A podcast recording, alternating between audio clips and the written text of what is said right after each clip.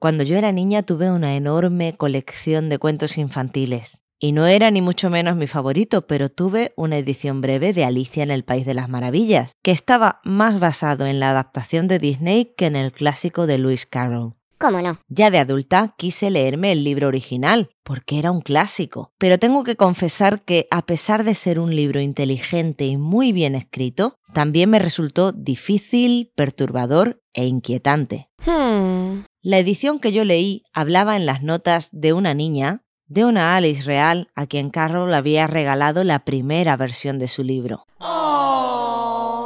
Y a mí siempre me han fascinado las historias de estas musas que inspiran obras literarias. Y en este caso, mucho más después de saber que la BBC lanzó en 2015 la bomba de que Lewis Carroll podría haber sido un pederasta reprimido.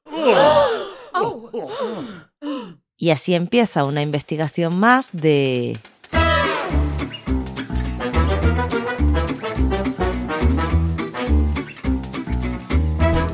Mujeres y libros.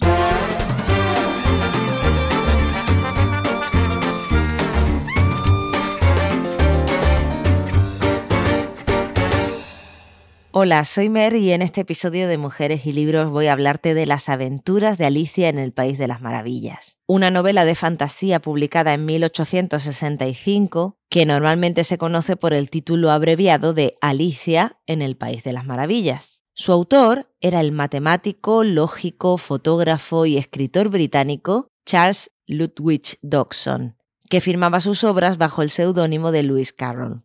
La historia cuenta cómo una niña llamada Alicia cae por el agujero de la madriguera de un conejo, entrando en un mundo extraño poblado por humanos y por todo tipo de criaturas. En esta obra aparecen algunos de los personajes más famosos de Lewis Carroll, como el conejo blanco, la liebre de marzo, el sombrerero loco, la oruga azul, el gato de Cheshire o la reina de corazones. Wow. Esta novela ha inspirado numerosas obras de teatro, pantomimas, videojuegos, musicales, ballets, animes, series de televisión, parodias, dibujos animados y óperas, entre otras manifestaciones artísticas. En Oxford se celebra cada día 4 de julio el Día de Alicia, en conmemoración del día en que esta historia fue contada por primera vez. Y esa historia, junto con alguna otra, es la que voy a contarte hoy.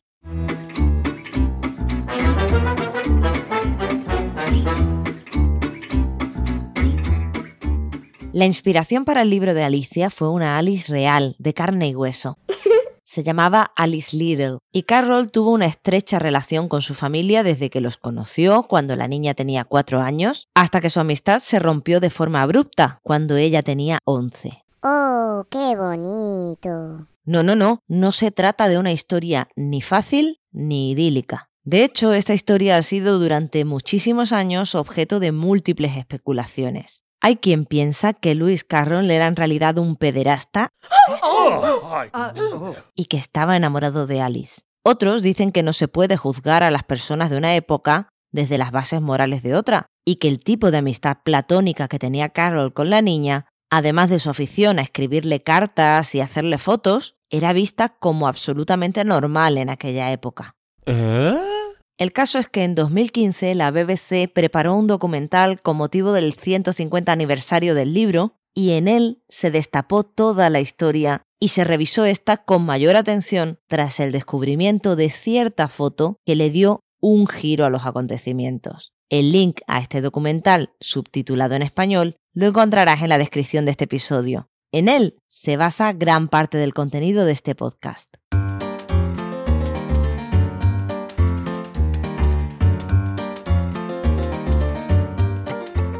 El nombre de la niña era Alice Pleasance Little. Había nacido el 4 de mayo de 1852 en Westminster, Inglaterra, y era hija de Henry y Lorina Little. Era la tercera de diez hermanos. La familia se mudó en 1855 porque su padre fue nombrado decano del Christ Church, uno de los colleges que forman parte de la Universidad de Oxford. En aquel momento Alice tenía tres años. Y en aquella época Oxford era uno de los mejores lugares para establecerse. Allí había un montón de familias glamurosas, fiestas, personas de las mejores familias e incluso de la realeza. Y Alice y sus hermanos tuvieron la oportunidad desde muy pequeños de asistir a esas fiestas y eventos y de aprender cómo mezclarse y cómo conversar con los miembros de la alta sociedad inglesa de aquel momento. Su madre, Lorina, estaba ansiosa de que sus hijas se casaran bien cuando llegara el momento, y nunca era, según ella, demasiado pronto para comenzar la capacitación en habilidades sociales. Y fue en aquel mismo año, el día 25 de abril, cuando la pequeña Alice y el resto de su familia iniciaron una relación de amistad con un profesor del Christ Church llamado Charles Ludwig Dodson. Alice tenía cuatro años y el profesor, que ese mismo año había comenzado a publicar poemas bajo el seudónimo de Lewis Carroll, tenía 24.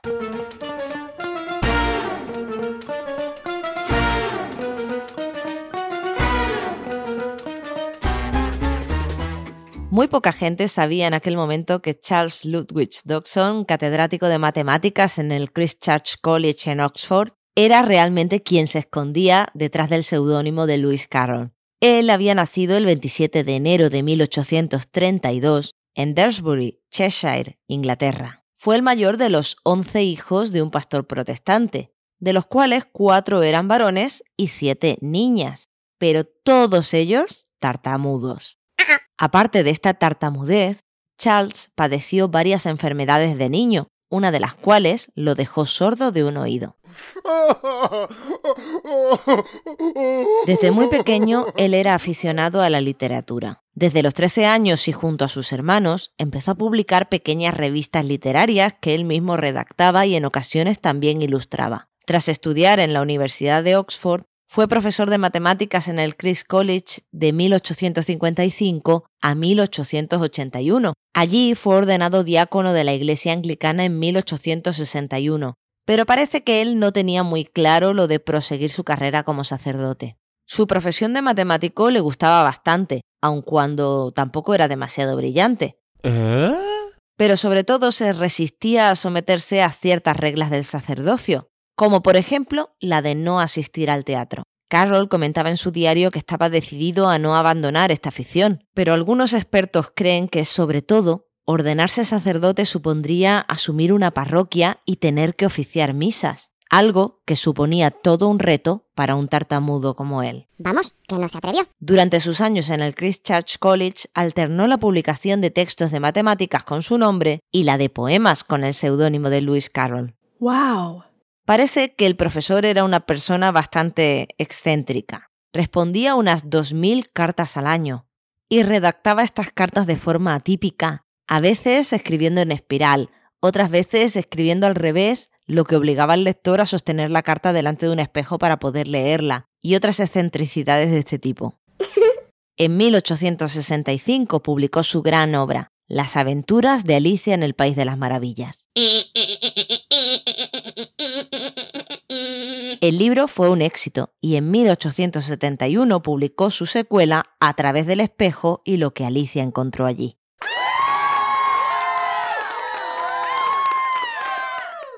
Charles Dodson nunca se casó, ni se le conoció relación con mujeres en toda su vida.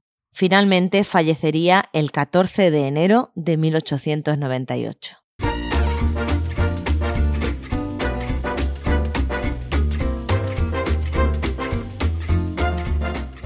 Cuando Charles Dodson, Lewis Carroll, conoció a Alice, ella tenía solo cuatro años y él unos 24. Ella siempre estaba acompañada de Lorina, a la que llamaban Ina, y de Edith, sus dos hermanas, y todos ellos congeniaron enseguida. Dodson, quien para entonces era un pionero de la fotografía, comenzó a tomarles fotos a las niñas. Lewis Carroll estaba fascinado con las tres hermanas porque todas eran muy fotogénicas y carismáticas. Dice sobre esta época la bisnieta de Alice. Charles retrató en muchas ocasiones a las pequeñas de los Little. También hacía trucos de magia para ellas y les explicaba historias inventadas por él. La amistad con esta familia fue muy intensa y se veían casi a diario durante unos siete años.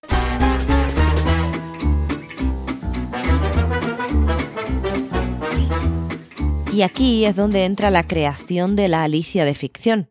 El 4 de julio de 1862, fecha que se recuerda cada año como el Día de Alicia, Dodson y su amigo Robinson Duckworth llevaron a las tres niñas, Alice, Edith y Lorina, en un viaje en barco por el río Támesis hacia Godstow, a unos 4 kilómetros de Oxford. Alice tenía en aquel momento 10 años. Durante el paseo, las niñas insistieron en que Dodson les contara una historia. Alice fue especialmente insistente. Allí nacieron los primeros bosquejos de Alicia en el País de las Maravillas. Esa historia que se convertiría con el tiempo en uno de los clásicos más conocidos de la literatura infantil. El caso es que al regresar a Christchurch, Alice le pidió a Dodson que escribiera la historia para ella. El primer manuscrito fue terminado en 1863. En esas navidades, Charles regaló un manuscrito a Alice con aquel cuento. No solo escribió a mano el libro, sino que hizo él mismo los dibujos para Alice. El nombre era Alice's Adventures Underground, las aventuras de Alice bajo tierra. ¡Oh, qué bonito! Un año más tarde, ante la insistencia de sus colegas, Dodson decidió publicar la obra tal y como es conocida actualmente, Las aventuras de Alicia en el País de las Maravillas. Para ello tuvo que hacer uso de sus contactos con Macmillan, un famoso editor, y lograr que fuera ilustrado por John Tenniel.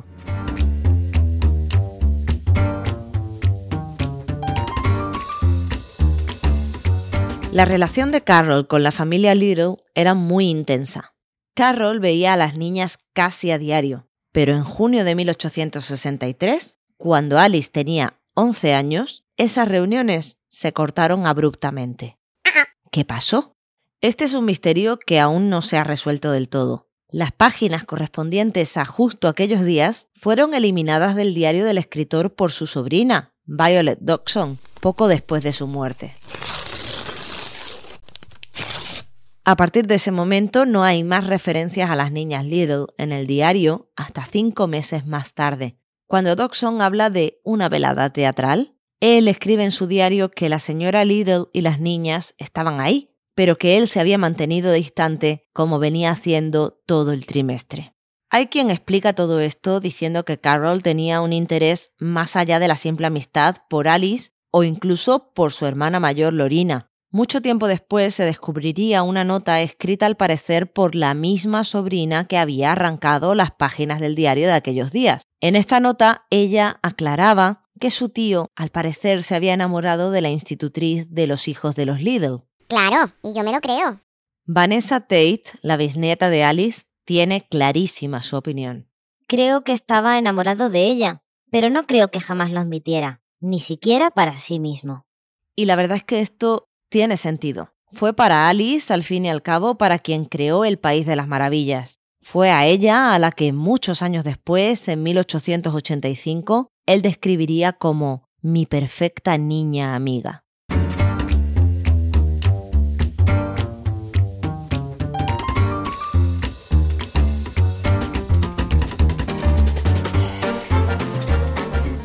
Todo esto hoy suena escandaloso, pero en aquellos días el hecho de que una niña y un adulto mantuvieran una relación personal resultaba corriente. De hecho, a partir de los 12 años, ellas podían prestar consentimiento para casarse, y no era poco común que se casaran con hombres mucho mayores que ellas. Sea como sea, aunque Luis Carroll estuviera enamorado de la Alicia real, no existen pruebas de ningún tipo de avance sexual. Alice, de hecho, siempre lo recordaría con cariño.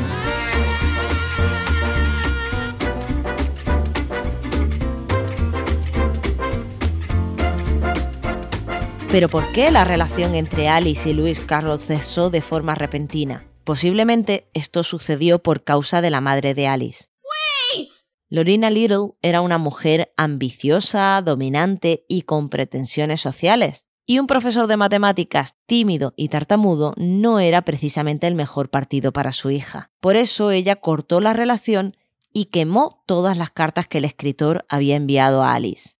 Y muy bien que hizo, que se habrá creído el sinvergüenza ese pero sí que conservamos una carta reveladora, una carta que tuvo lugar entre Alice y su hermana Ina, cuando ambas ya eran ancianas. En esta carta, Ina le cuenta a Alice lo que le ha transmitido sobre el incidente a un biógrafo que la ha entrevistado. Respondí que él se mostraba cariñoso en exceso contigo a medida que te ibas convirtiendo en una mujercita, y que madre habló con él sobre el asunto, que él se enfadó por lo que tuvo que escuchar y que por ello dejó de venir a visitarnos.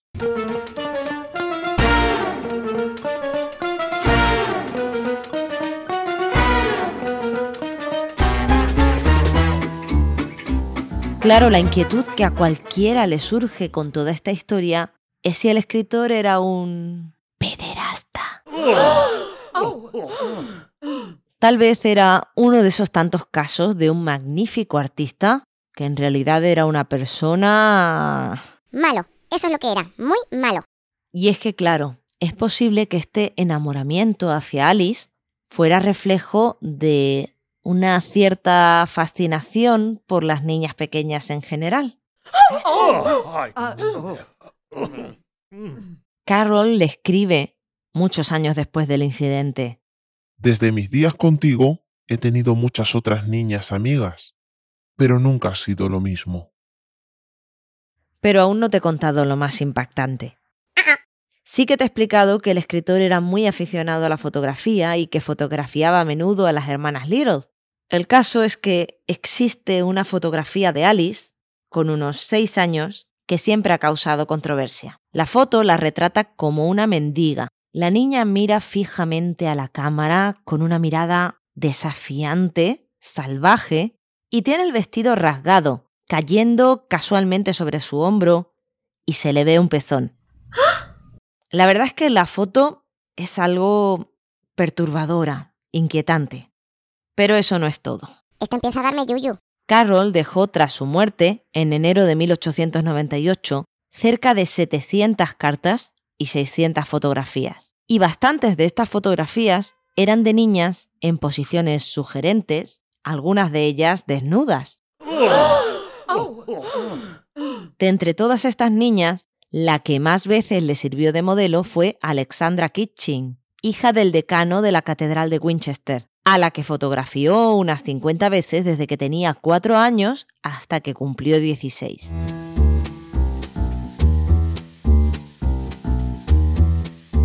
Pues bien, parece que en 1880 Dodson intentó fotografiarla en bañador. Ella no se lo permitió. No. Y empezaron entonces las habladurías y las críticas en su entorno. Se supone que en este momento Dodson abandonó su afición y destruyó o devolvió las fotografías de desnudos a las familias de las niñas que había fotografiado. Pero el caso es que tras su muerte aparecieron unas 600 fotografías, ya te lo he dicho. Muchas de estas, de hecho, serían finalmente destruidas por su familia. Esto suena muy, pero que muy mal, Mer. Teniendo en cuenta todos estos datos, lo cierto es que resulta difícil de creer que la relación de Carol con sus niñas amigas fuera inocente por completo. Los hombres no acostumbraban a escribir ese tipo de cartas y hay fotos que son realmente muy poco apropiadas.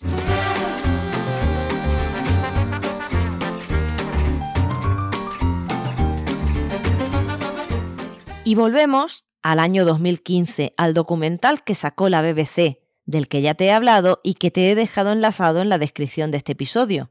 Este documental se titulaba El mundo secreto de Lewis Carroll. En principio, era un documental homenaje por el 150 aniversario de la historia de Alicia, pero durante la fase de documentación se encontró una fotografía que lo cambió todo. No quiero oírlo.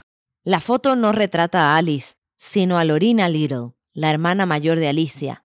En esta foto, Lorina está desnuda y en una pose muy poco apropiada. Una imagen que ningún padre habría consentido que se tomara de su hija, según Martha Kearney, la presentadora del documental.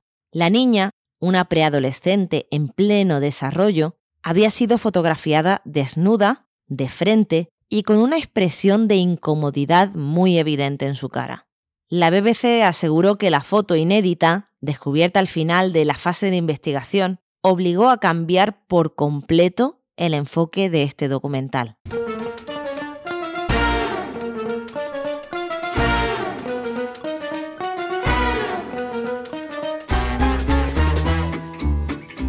Así que el documental cambió de rumbo y pasó a plantear si el autor de Alicia tenía un interés sexual en las niñas y adolescentes, indagando en material de archivo que hace mucho tiempo que permanecía olvidado. Oh. La fotografía fue encontrada en un museo francés y tiene una inscripción en el marco que la atribuye a Lewis Carroll. Según el reportaje, los análisis de los expertos verifican que fue tomada durante los años en los que el escritor tenía relación con los Little, con la misma cámara que él utilizaba y con el mismo proceso de revelado. Y en efecto, la comparación con otras fotografías de Lorena muestra ciertas similitudes. Aunque la verdad acerca de la imagen no se puede demostrar al 100%, pues ha pasado más de un siglo después de la muerte del autor.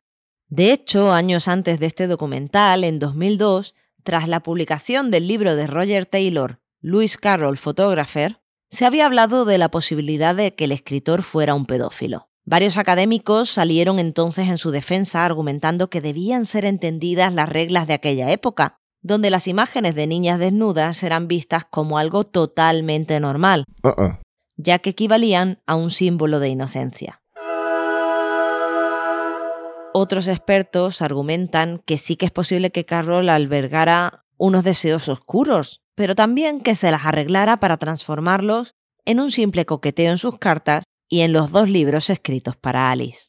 Creo que probablemente estaba enamorado de Alicia, pero era muy reprimido. Es probable que incluso no lo haya admitido ante sí mismo. Creo que no rompió ninguna regla, a pesar de sus sentimientos.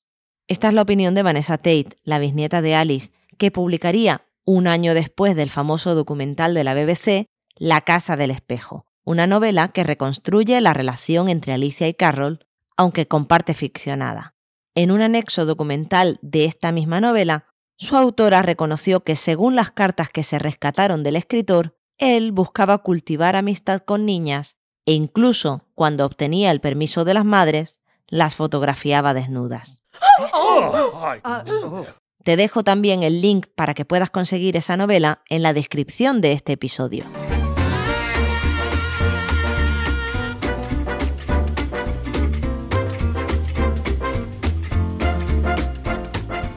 Alice continuó con su vida después de que su familia rompiera las relaciones con Lewis Carroll, aunque parece que se enviaron algunas cartas. Ella no tuvo estudios universitarios formales, pero era una joven culta y muy bella. Alice no pasaba desapercibida y llamó la atención del príncipe Leopoldo, el hijo menor de la reina Victoria, que estudiaba en Christchurch.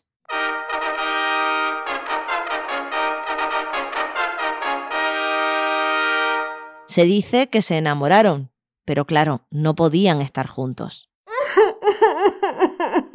Se querían el uno al otro. Alice lo amaba, pero la reina Victoria lo impidió porque ella no era una princesa.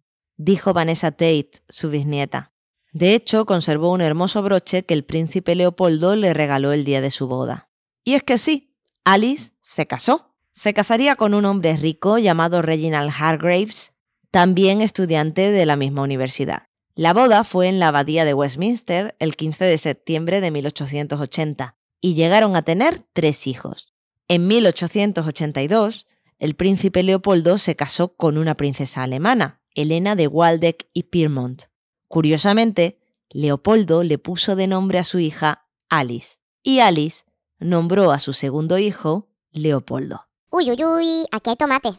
Alice muy raramente volvió a ver a Lewis Carroll tras la boda, pero le escribió para pedirle que fuera el padrino de uno de sus hijos. Él se negó cuando se enteró de que este era un hijo varón. ¿Qué pasa? Que solo le interesaba si era niña, ¿no? La tragedia marcó el resto de la vida de Alice. Dos de sus tres hijos murieron en la Primera Guerra Mundial. Cuando el 14 de febrero de 1926 se quedó viuda, tuvo que frenar en seco su tren de vida. Agobiada por las deudas, entre sus muchas pertenencias, se desprendió de aquel manuscrito que años atrás le había regalado el profesor Dodson.